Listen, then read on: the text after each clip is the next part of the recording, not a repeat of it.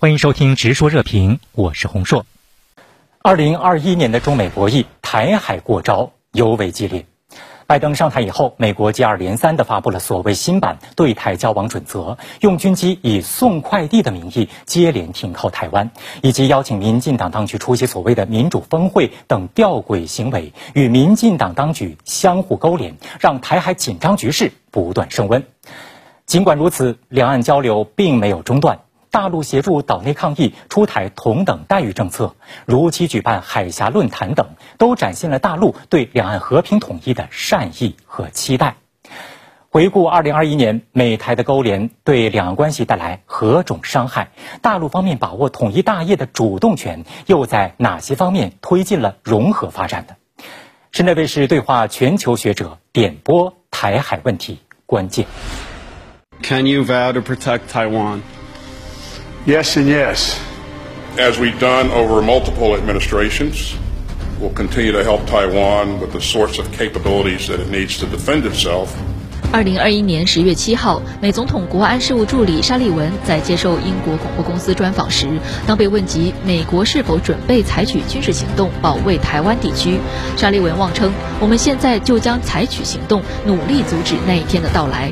十月二十八号，台湾地区领导人蔡英文更是口无遮拦，在接受美国有线电视新闻网 CNN 采访时，甚至承认美国军人在台，引发舆论关注。无论是美高层口误声称要协防台湾，还是承诺要提高台湾自我防卫能力，不少分析认为，二零二一年以来，美国在台湾问题上一直采取的战略模糊策略正在淡化。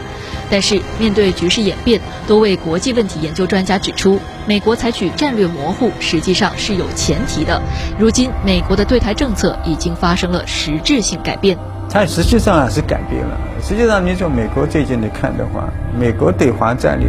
实际上是台湾已经成为美国呃组织它对华政策的抓手。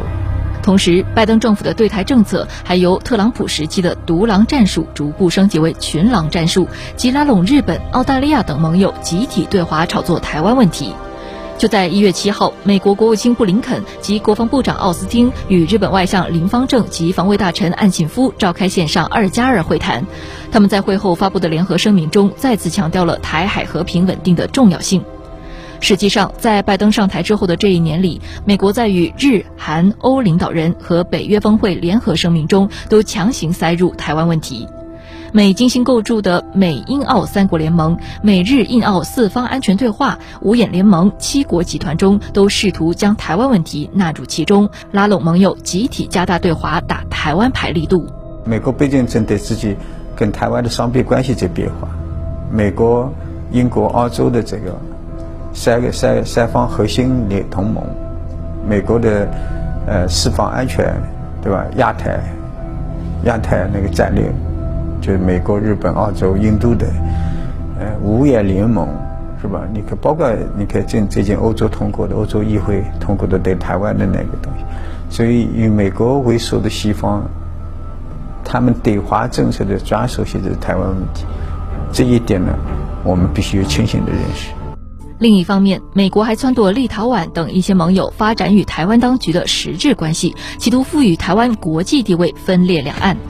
法国、捷克和波罗的海三国等国议会相继以半政府方式与台当局进行互动，企图树立更多的示范，制造多米诺骨牌效应。在美国带动下，日本也蠢蠢欲动。目前，日本自卫队已与美军制定设想台湾发生紧急事态时的日美联合作战计划草案。一方面是美国自己国力啊，也在有一些趋缓啊，甚至下降。那么另外一方面也是，呃，中国大陆崛起非常的快。那么美国现在也难独立应付。那么所以美国拜登上来以后，他就是啊，用更多的跟盟邦。结合，甚至可以说，呃，让盟邦负担更多自己的防务，让盟邦呃负担更多的区域安全责任。一方面减轻美国在印太地区的这种负担，另外一方面也能够建构一个就是所谓的同盟的策略。好，今天的内容就讨论到这里，感谢您的收听，我们下期再见。